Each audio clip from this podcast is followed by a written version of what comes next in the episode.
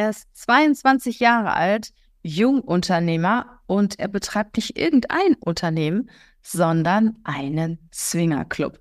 Lars Hübner heute im Podcast-Interview und Lars erzählt uns, wie er zu dem Job gekommen ist, wie er zu dem Unternehmen gekommen ist, welche Erfahrung er gemacht hat. Er spricht darüber, wer seine Kunden sind, was er in der Zukunft vorhat, was seine nächsten Ziele sind und er gibt uns gute Tipps, wie wir als Unternehmer erfolgreich sein können. Also, hör gerne mal rein, schau es dir gerne mal an. Wir freuen uns auf dich. Bis gleich.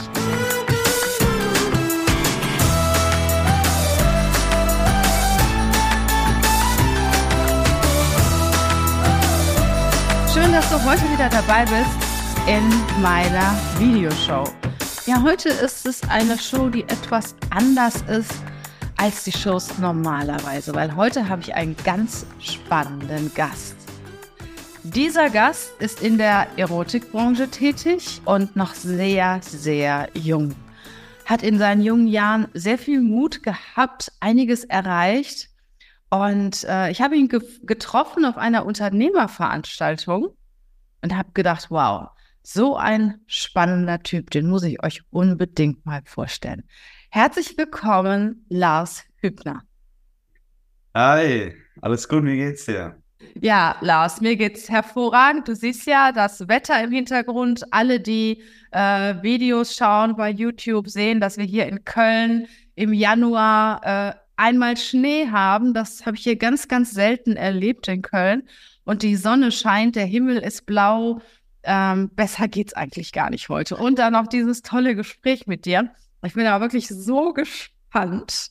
Ich bereite mich auch ehrlich gesagt nie so wirklich vor, so mit Fragen und so. Ich finde immer das Schönste, wenn man ein Gespräch führt und wenn sich dann äh, ja spannende Fragen ergeben und spannende Statements ergeben. Und ja, Lars, äh, ich habe dich ja kurz vorher im Intro schon so ein bisschen vorgestellt. Also du bist noch ganz jung, du bist piepjung, 22 Jahre. Da wohnen viele noch bei den Eltern, haben die Füße unter, unterm Tisch zu Hause, lassen sich bekochen, bewaschen und so weiter.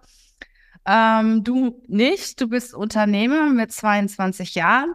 Ähm, magst du mal erzählen, wo du herkommst und was du tust? Ja, also erstmal, wie gesagt, ich bin der Lars, ähm, bin 22 Jahre jung, komme aus Rheinland-Pfalz, aus der Gegend äh, Worms. Und ähm, ja, ich bin äh, mit sehr, sehr jungen Jahren schon in diesen, diese Businesswelt reingerutscht, mehr oder weniger. Ähm, auch wegen Familie, wegen Freunden. Ich habe vieles gesehen. Im Internet sieht man ja ähm, die im Internet sieht man ja sehr, sehr viele Business Coaches, die dann sagen, hey, mach doch das und mach das und eine Million innerhalb von vier Wochen, ne? Genau, aber äh, das hat mich so ein bisschen gereizt. Auch so ein bisschen die, die, ich habe immer ein bisschen die Selbstständigkeit angestrebt. Ich wollte immer was selber machen. Ich wollte für mich selber verantwortlich sein. Ich habe auch oft ähm, ich war, also ich bin nicht mein Leben lang schon selbstständig. Ähm, ich nee, wahrscheinlich nicht. Also im Kindergarten warst du noch nicht selbstständig. ähm, ich habe eine Ausbildung dazu mal gemacht, im Lager zum Beispiel.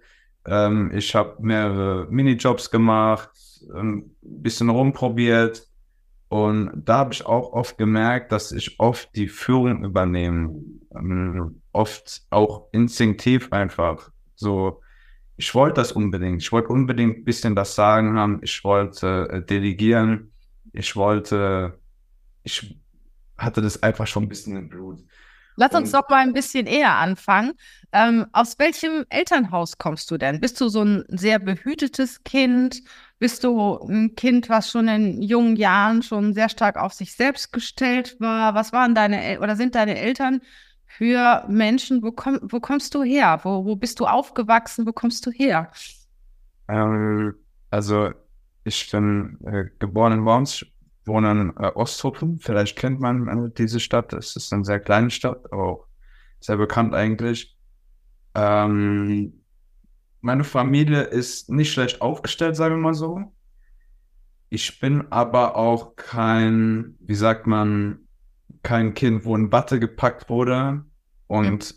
wo man gesagt hat, okay, der kriegt alles, der bekommt alles und, und ja, nicht irgendwie eine Wunde bekommen und, und oh mein Gott, äh, der darf nichts abbekommen. Ähm, als ich, glaube ich, 12 oder 13 war, hat, äh, äh, ist mein Vater weggezogen, hat auch keinen Kontakt mehr mit mir und somit ist auch ein bisschen so die Vaterrolle verschwunden mhm. für mich.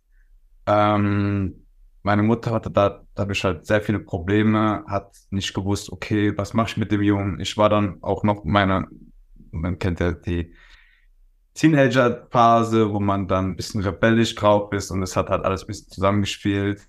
Vater weg, Mama weint, Mama weiß nicht, was sie machen soll mit mir, ich weiß selber nicht, wo ich hin soll. Und dadurch, dass die Vaterfigur für mich weg war, musste ich sehr früh für mich selber gucken, okay, Lars, was machst du jetzt? Äh, und äh, das war dann irgendwie ein komplettes Durcheinander. Ich habe dann nur gemacht, worauf ich Lust hatte. Irgendwie, ich habe nicht mehr irgendwie gelernt für Schule. Ich habe das nicht gemacht. Und äh, das war komplett chaotisch. Aber trotzdem wollte ich irgendwie in, zu meinem Ziel und, und habe da irgendwie, wie gesagt, ich habe eine Tätowierausbildung zum Beispiel dann angefangen. Ich habe äh, eine Fitnesstrainer-Ausbildung gemacht. Alles so ein bisschen rumprobiert, weil ich genau gewusst habe, ey, hier hilft dir keiner mehr. Du hast aber also, einen Schulabschluss gemacht, ne? Ich habe tatsächlich, es ist, es ist wirklich so, dass ich sogar den Hauptschulabschluss nicht bestanden habe äh, ähm, als erstes, weil ich wirklich so rebellisch war und nichts gemacht habe. Aber mhm. ich habe äh, meinen Hauptschulabschluss gemacht und meine Mittelreife danach. Okay. Ja, und wie ging es denn dann weiter mit dir, als du so einiges ausprobiert hast? Du bist ja auch noch ganz jung, also so lange ist das ja auch wahrscheinlich noch gar nicht her, oder? Ich glaube, ähm, ja, mit, mit 19, glaube ich, habe ich meine Tätowierausbildung gemacht, das weiß ich noch. Ähm, und da fing es an. Da fing es an, dass ich dann gemerkt habe, okay, es ist, glaube ich, doch nicht, klar, es ist natürlich schon eine Herausforderung, aber wo ich mir dann überlegt habe, hey, es ist, glaube ich, nicht so schwer, wie du dir das vorstellst, diese Selbstständigkeit oder einfach mal äh, zu probieren, zu rumzuprobieren.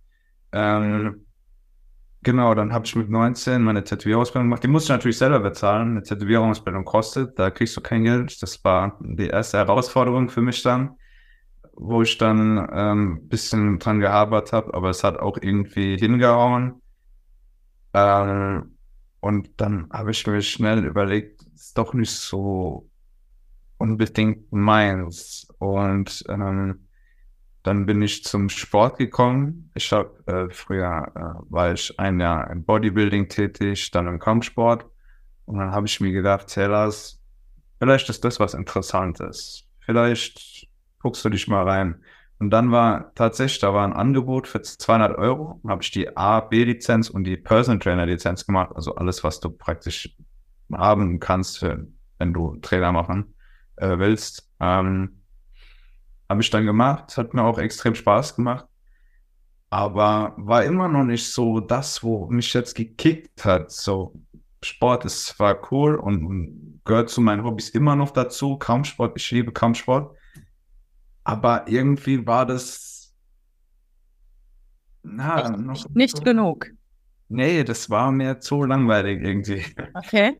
Und ähm, Trotzdem habe ich aber, ähm, mein, also meine Familie ist wie gesagt nicht schlecht aufgestellt. Meine Mutter leitet den Kindergarten, meine Tante ist Immobilienfachwirtin, hat mehrere Häuser, mein Onkel auch mehrere Häuser. Ähm, wenn ich jetzt alle aufzählen müsste, dann, dann würde es sehr, sehr lange dauern. Aber meine Familie ist sehr intelligent, was so die Wirtschaft angeht. Und mein Onkel hat dann zu mir gemeint, Herr Lars, kauf doch ein Gym. Kauf doch das Gym, was du da, wo du da arbeitest. Es war ein Gym, muss dir vorstellen, weiß ich, glaube, zwei, ja, zwei, drei, 400 Quadratmeter waren das. Und nebendran waren Wohnungen. Und dann hat er gesagt, guck mal, ähm, kauf das doch. Wenn das Gym nicht gut läuft, du hast die Wohnungen. Und, und dann, dann kannst du dich so ein bisschen reinfuchsen. Wir helfen dir, alles gut. An sich war das eine geile Idee. An sich war das eine Top-Idee, hat aber auch nicht so geklappt, weil derjenige wollte mich so ein bisschen abziehen. Derjenige wollte mir die GmbH verkaufen mhm. und die Räumlichkeit. Okay. Ich habe dann gemerkt, weil ich war auch sehr, sehr jung. Ich hatte auch gar keinen Plan. Ich habe dann gedacht, gut, top, super, ich habe eine GmbH. Meine Tante hat gesagt, nein, mach das nicht. Ähm, ja, und dann ähm, war der Traum auch wieder verwascht. Und ähm, dann habe ich eine lange Zeit in einem Edeka gejobbt, weil ich gedacht habe, hey Lars, ähm, du willst es zwar gar nicht, dieses Angestelltenverhältnis, aber du musst jetzt, du hast eine Miete, du kannst dich jetzt nicht immer widersetzen, du kannst nicht immer sagen, hey, ich mache nur das, worauf ich Bock habe. Ähm, du musst jetzt auch mal ein bisschen in den sauren Apfel beißen. Ja, dann habe ich, ähm, ich glaube, ein Jahr lang bei einem Edeka gejobbt und habe nebenbei, ähm, es kommt, kam immer drauf an, ob ich Frühstück oder Spätschicht, entweder dann morgens oder abends, ähm, an einem Businessplan gearbeitet. Und zwar, ich wollte dann ein Restaurant eröffnen. Weil ich auch dann gedacht habe, oh, Kochen ist schon meins. Ich wollte auch früher, tatsächlich war mein erster Wunsch, okay. Koch zu werden als Kind. Ähm, dann habe ich daran gearbeitet, habe einen Businessplan geschrieben. Ich habe ähm, mit Coachings gearbeitet. Ich habe äh, ähm, eine Beratung gebucht für, für meinen Businessplan, habe den durchchecken lassen, habe dann nebenbei Standorte besucht, habe nebenbei geguckt, was brauche ich mit der IHK-Termine gemacht, mit äh, Banktermine gemacht. Hat da aber das voll, voll auf dem Schirm, das Thema. Voll. Ähm, richtig eine Gründung. Ich habe wirklich ein System gebaut mit Mitarbeitern, mit der Location, die stand schon fest, die war super gut in Wald Michelbach. Das war direkt im Odenwald. Sehr, sehr schöne Landschaft mit Bergen. Mitten in der, an der Hauptstraße. Top Location. Alles hat wirklich top gepasst. Bis dann die KfW gesagt hat, Lars, nee. Die Bank, oder wer war das? die Bank, die KfW ja. und die ISB Bank. Ja, ja, Banken, äh, von denen man äh, einen Kredit nehmen kann. Also mein Bankberater hat gesagt, die KfW ist die reguläre, die ISB ist ein bisschen risikofreudiger.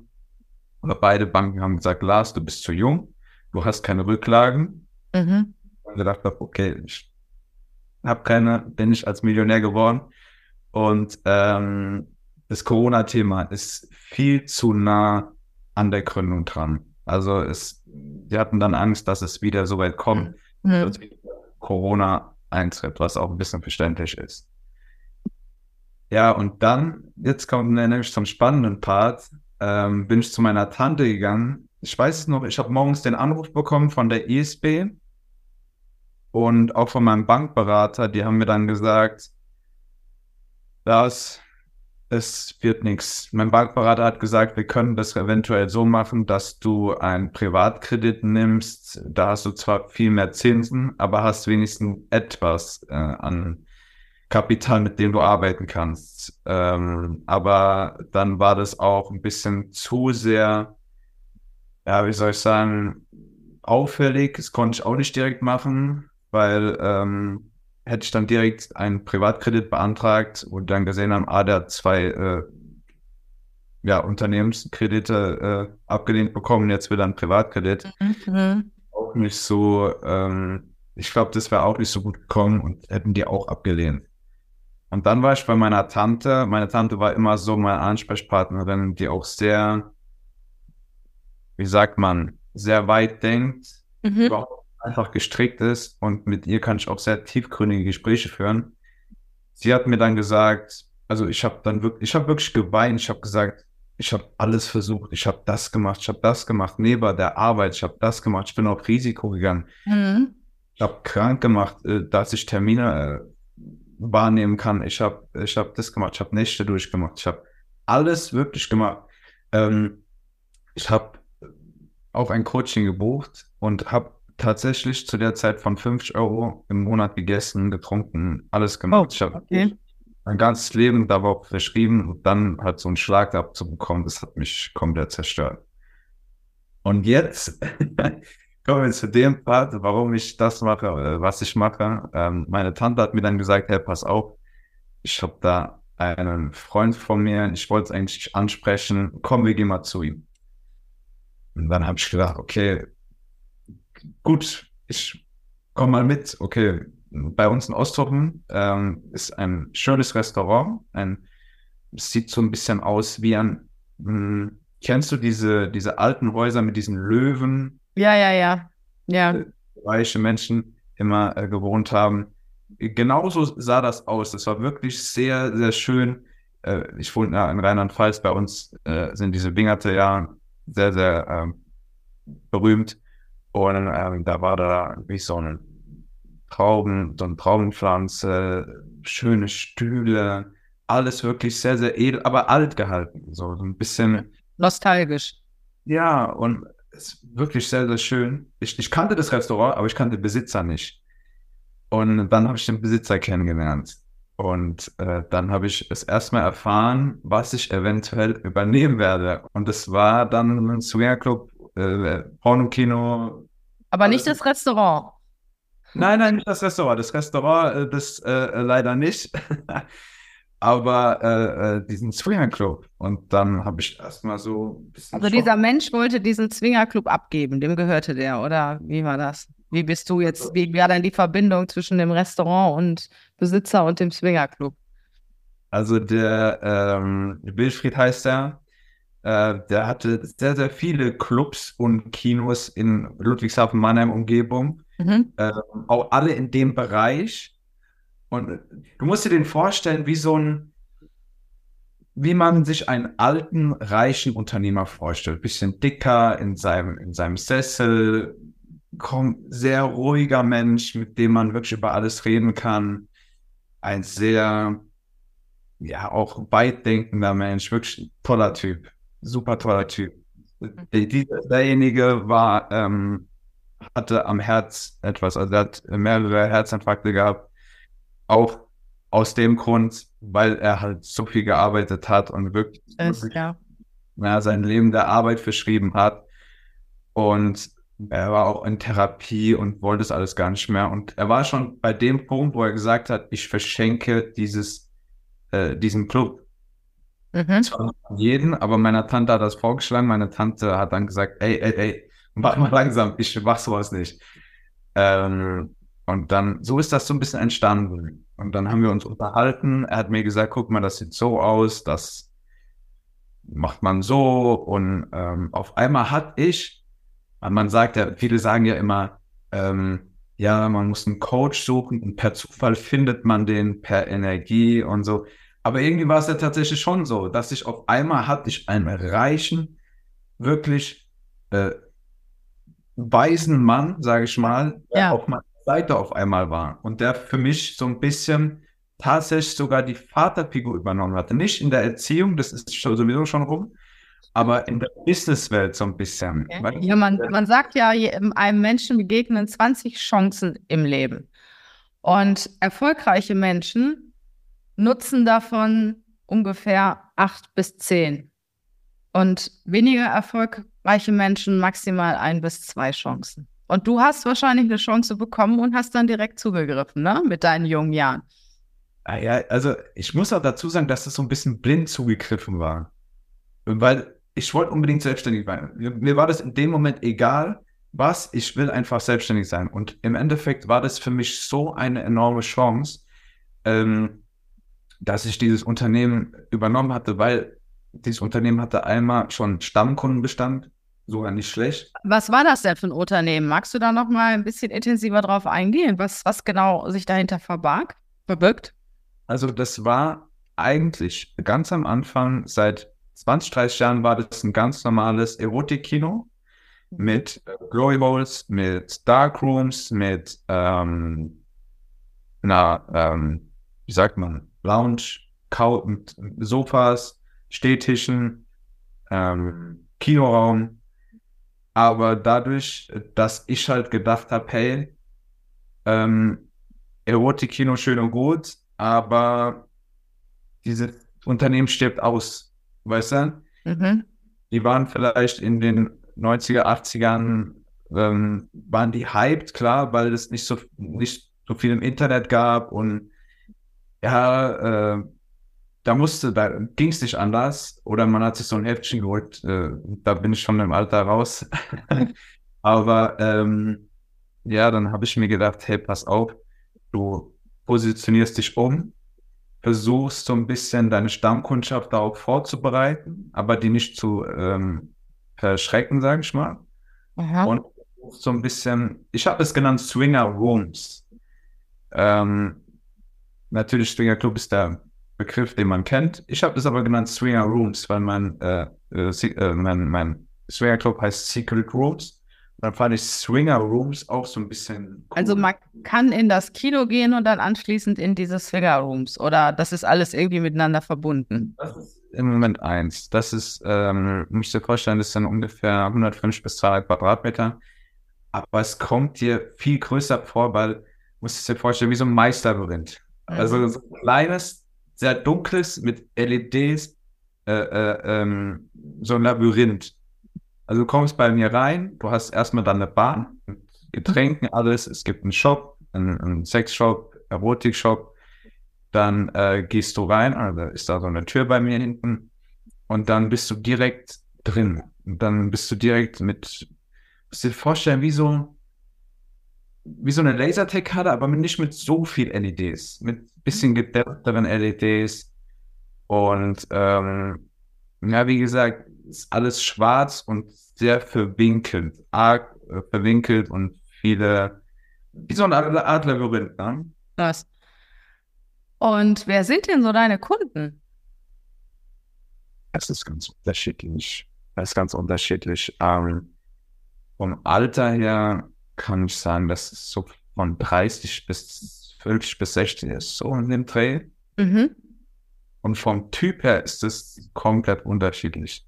Eigentlich sehr, sehr lustig. Also bei mir kommen Polizisten, Anwälte, äh, Feuerwehrmänner, Einzelhandelskaufmänner, Pärchen, einzelne Frauen, lesbische Frauen, schwule Männer, Transen, dann bei, von jeder Gesellschaft, egal, auch Unternehmer, auch, auch wirklich erfolgreiche Unternehmer, die gehen da auch manchmal hin. Also das ist ein Thema, das ja jeden betrifft und ich sag mal, ist ja ein Bedürfnis. Sex ist ja ein Bedürfnis, das jeder Mensch hat und ähm, ja, es ist ja auch gut, wenn es da Orte gibt, wo man das auch ausleben kann. Kann man bei dir nur als Paar kommen oder kann man einzeln kommen? Bei uns ist es so, dass wir eine klassische HÜ, ähm, dass wir ein HÜ-Unternehmen sind. Was ist ein HÜ-Unternehmen? Überschuss. Ach so, okay. Überschuss. Ähm, du kannst als Paar kommen, du kannst als einzelne Frau kommen oder auch als einzelner Mann. Das Mhm. kommt egal. Aber es gibt natürlich auch Abende oder Tage, wo ich zum Beispiel einen Pärchenabend mache. Zum Beispiel Valentinstag steht jetzt äh, kurz bevor. Mhm. Und ähm, da, ja, wie gesagt, Da kommt Ja. Pärchen. da kommt, da kommt man nur als äh, äh, Pärchen hin. Mhm. Okay. Ich überlege gerade. Also an Halloween hatte ich eine äh, ähm, Halloween-Party. Da bist du ganz normal reingekommen, aber hast zum Beispiel äh, einen kostenlosen Shot bekommen oder ein kostenloses Kondom bekommen. Wenn du äh, ja irgendwie eine Brille auf hattest oder einen lustigen Hut oder so. Ähm, November hatten wir eine Naked Party. Mhm. Da bist du natürlich nur nackt reingekommen. Mhm. Und wir haben da ein, so eine kleine, so eine kleine Formhütte gebaut. Und da konntest du dich umziehen, wurdest dann auch nicht gesehen und konntest rein. Und das Mhm. haben die, ja, das war auch cool, muss ich sagen. Wirklich cool, weil viele auch mitgemacht haben. Viele Paare haben auch mitgemacht. Und zwar im Allgemeinen, ist interessant, sag ich schon. Wie, wie warst du denn die Anony Anonymität der Leute? Anonymität. Oder müssen, die, ist da jeder selber für verantwortlich? 50-50. Mhm. Das ist 50-50.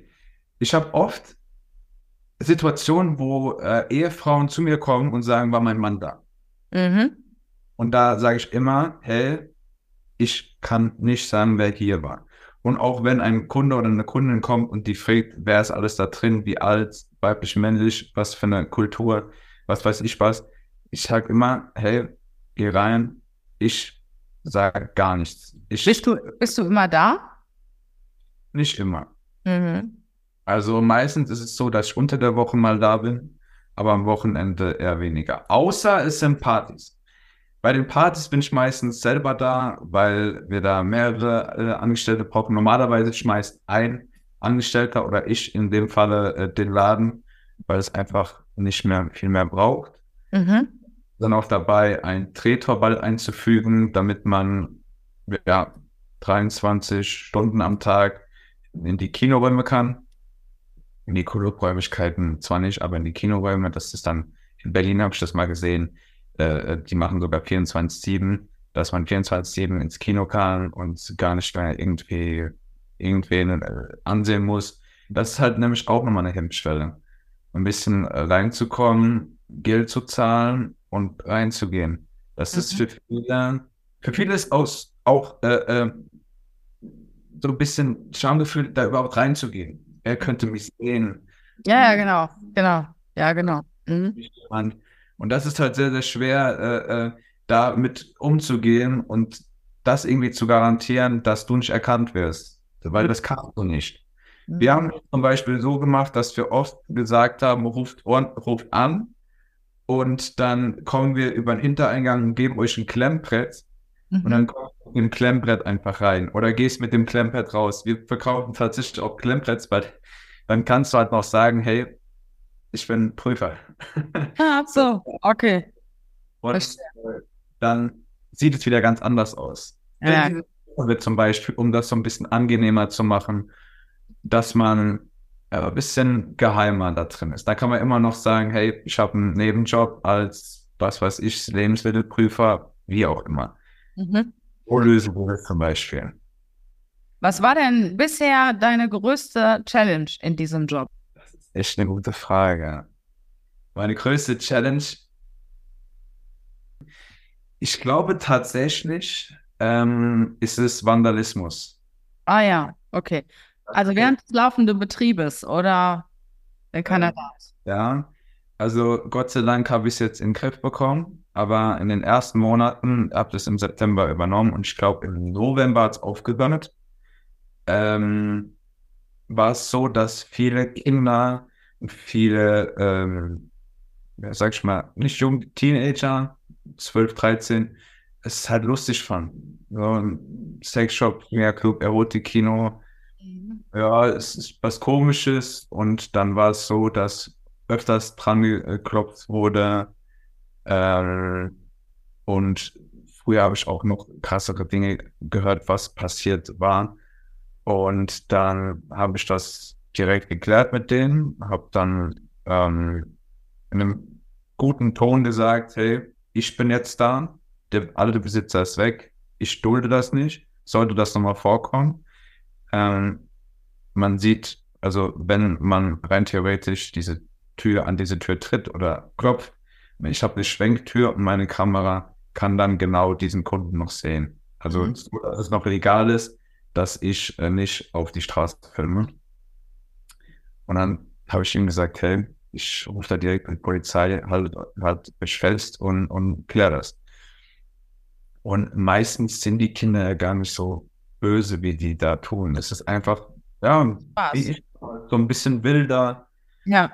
Gerade, wie sagt man, ja, man, man, man, jeder macht mal ein bisschen Blödsinn als Kind und es ist ja auch nicht verwerflich, aber man muss das dann halt klären. Ja. Mit manchen habe ich auch sehr höflich geredet, mhm. weil, weil nicht jedem, bei jedem äh, kommt dieses, sag ich mal, aggressive so rüber. Und dann habe ich zum Beispiel zu manchen gesagt, hey Jungs, ich bin so einer auf, ich bin ein von euch. Ich bin doch auch so jung. Jungs, wollt ihr einen Red Bull? Ich gebe euch, kein Problem. Was ist los? Setzt mhm. euch doch hin, setzt euch äh, irgendwie, was weiß ich da, nebenan die Rheinpfalz, Rheinpfalz ist eine Zeitung, äh, neben mir, setzt euch doch hin und entspannt doch mal. Wollt ihr Getränke? Was los? Wir sind doch alle Menschen. Und dann hat er auch das gefruchtet. Und seitdem habe ich das mhm. äh, überwunden. Aber da muss ich ehrlich sagen, dass ich echt Probleme hatte, mich so ein bisschen in den Griff zu bekommen, weil ich bin ein sehr impulsiver Mensch. Ja, ja, klar, das ärgert einen natürlich dann auch, ne? Nichts machen. Du kannst ja nicht machen. Es sind, es sind Kinder. Mhm. Also, kannst festhalten und wenn die Polizei kommt, Papa, Mama machten den Rest. Das ist das, ne? Aber es muss erstmal dazu kommen. Und ja. Im Endeffekt bist du ja alleine bei mir. Das heißt, äh, ein Kind darf nicht rein. Mhm. Das heißt, ich müsste draußen warten mit dem Kind. Ich müsste das festhalten die ganze Zeit. Kunden kommen rein und raus, gehen hier, da und das hat, das hat mich immer sehr, sehr belastet, wo ich immer gedacht habe, ey, wo ich wirklich auch mal überlegt ja. habe, macht es überhaupt noch Sinn, dieses Unternehmen zu führen? Das macht mich psychisch kaputt. Aber da habe ich irgendwann gelernt, damit umzugehen und ein bisschen rumzuprobieren. Und da, da hat auch ähm, mein Coach jetzt, der alte Besitzer, hat mir dann gesagt, dass der eine Unternehmer hat Geldprobleme, der andere Kundenprobleme, du hast das. Mhm. Genau. Hast du, denn, hast du denn vor, dieses Business jetzt noch äh, einige Jahre fortzuführen oder was sind so deine Ziele? Du bist ja, wie gesagt, mit deinen 22 Jahren noch piepjung. Und ähm, hast du, was, was sind so deine, deine nächsten Ziele und Pläne? Also meine nächsten Ziele ist einmal, wir renovieren. Wir streichen jetzt erstmal den kompletten Club nochmal neu. Wir äh, erneuern LEDs, machen eventuell wir reißen zwei Kabinen weg und machen da so ein bisschen so ein Stehtisch-Lounge. Hm, sehr cool. Ähm, das zum Umbau. Mhm. Was ich aktuell jetzt ähm, sehr verfolge, ist ein bisschen Social Media mhm. und Content produzieren. Ich bin gerade dabei, jeden äh, Tag ein Reel hochzuladen, um ein bisschen um, äh, um das Leben in den Swingern-Clubs, Erotik-Kinos, ah, cool. so ein bisschen cool. näher zu bringen. Und äh, wir sind auch dabei, einen äh, Podcast äh, aufzunehmen, tatsächlich. Die erste Folge kommt sogar am Sonntag raus jetzt, am 21. Ähm, wo wir auch darüber reden. Einfach, dass dieses Thema so ein bisschen publik wird, weil ich habe mir viele Influencer angeguckt. Es gibt ja schon fast alles. Es gibt natürlich schon Erotik-Influencer, aber es gibt keinen Influencer, der bisschen auf Swingerclubs, Erotikkinos so ein bisschen spezialisiert ist. Da hatte ich zum Beispiel vor, jetzt ein Format zu machen auf YouTube, wo ich Swingerclubs besuche, Erotikkinos besuche, ein kleines Video mache ein bisschen Aufklärung sorge. Mhm. Weil ich glaube, cool. Äh, dass nicht immer Social Media was für dein Unternehmen bringt, sondern vielleicht auch dein Unternehmen was für Social Media. Mhm. Weißt du? Mhm. Das eventuell. Und ich, ich sag mal so, ähm, ich glaube, bei dem Event haben wir ein gutes Zitat ja gehört. Man soll einfach mal in Yes leben und mal gucken, wohin sich mein Leben führt. Ich weiß nicht, wo ich in fünf Jahren sein werde, aber ich bin einfach mal gespannt und ich ähm, guck, wohin es mich bringt. Ich ähm, bin Fleisch am Content produzieren jeden Tag. Ähm, ich bin am Arbeiten fleißig. Ich ähm, veranstalte Partys jetzt regelmäßig und ich sag mal so, auch wenn es ein bisschen komisch ist, auch wenn man einfach Probleme hat, so ein bisschen zum Beispiel Freundin finden. Das ist ja auch ein bisschen schwierig. ne? Ja, ja. Aber, ähm, es ist, es macht einfach Spaß, jetzt in dieser Welt zu sein, um einfach zu sagen, hey, ich hab, ich bin jetzt Unternehmer und äh, mach genau das, was ich die ganze Zeit machen wollte. Und zwar einfach selbstständig sein mhm. und machen, ob ich Schluss habe. Und das kannst du ja auch im Marketing. Mhm. Was würdest du denn, ich sag mal, jungen Menschen raten, die so 18, 19, 20 sind, in einer ähnlichen Situation wie du warst, ähm, die vielleicht auch Unternehmer werden möchten? Welchen Rat aus deiner Erfahrung würdest du ihnen gerne mit auf den Weg geben? Also jetzt wird es ein bisschen spirituell. Ja. Ich glaube an sowas. Ja. Ich habe ja am Anfang meine Geschichte erzählt. Ich habe mhm. wirklich, ich bin vom Lager zu Tätowierer, zu Fitnessstudio, zu Restaurant ähm, und dann zum Swinger Club gekommen. Und ich, ich finde persönlich, dass wenn du einen Traum hast und was wirklich unbedingt willst, du willst es vom ganzen Herzen, du willst und machst und tust und willst es wirklich, du würdest alles dafür tun, und opferst dich und, und bist bereit und, und machst und tust, dann wirst du am Ende auch Resultate haben. Bei mir war es zwar so, dass ich nicht genau irgendwie, keiner hätte gedacht, dass ich irgendwann einen Swingerclub besitze. Aber ich habe genau das erreicht, was ich, wo ich hin, wo ich hin wollte, die Selbstständigkeit. Und ich finde, irgendwann ähm, ist es, ich finde, es ist immer so, es ist, du machst und tust und kriegst äh, immer ein bisschen auf die Schnauze, ein bisschen, ein bisschen und dann irgendwann kommt das Leben und sagt so, jetzt beweist du mir, ob du ein Mann bist oder eine Frau, jetzt beweis mir. Willst du es wirklich oder willst du es nicht? Und wenn du dann noch durchziehst, dann wirst du, es ist sehr spirituell, aber meiner Meinung nach wirst du dann eine Möglichkeit bekommen, diesen Traum dann auszuleben. Das ist, habe ich selber so erlebt und ich glaube auch dran, dass es jeder andere so erleben kann, finde ich. Lass, es ein wunderschönes äh, Schlusswort. Ich danke dir für deine Offenheit, für dieses spannende Gespräch. Deine Links werden wir selbstverständlich alle in die Shownotes äh, tun. Ich wünsche dir ganz viel Glück und vielleicht sprechen wir uns in zwei, drei Jahren nochmal wieder. Was meinst du? Danke dir. Ich wünsche dir alles Gute. Ja, alles Liebe für euch und ähm, ich sag mal bis zum nächsten Mal. Ciao.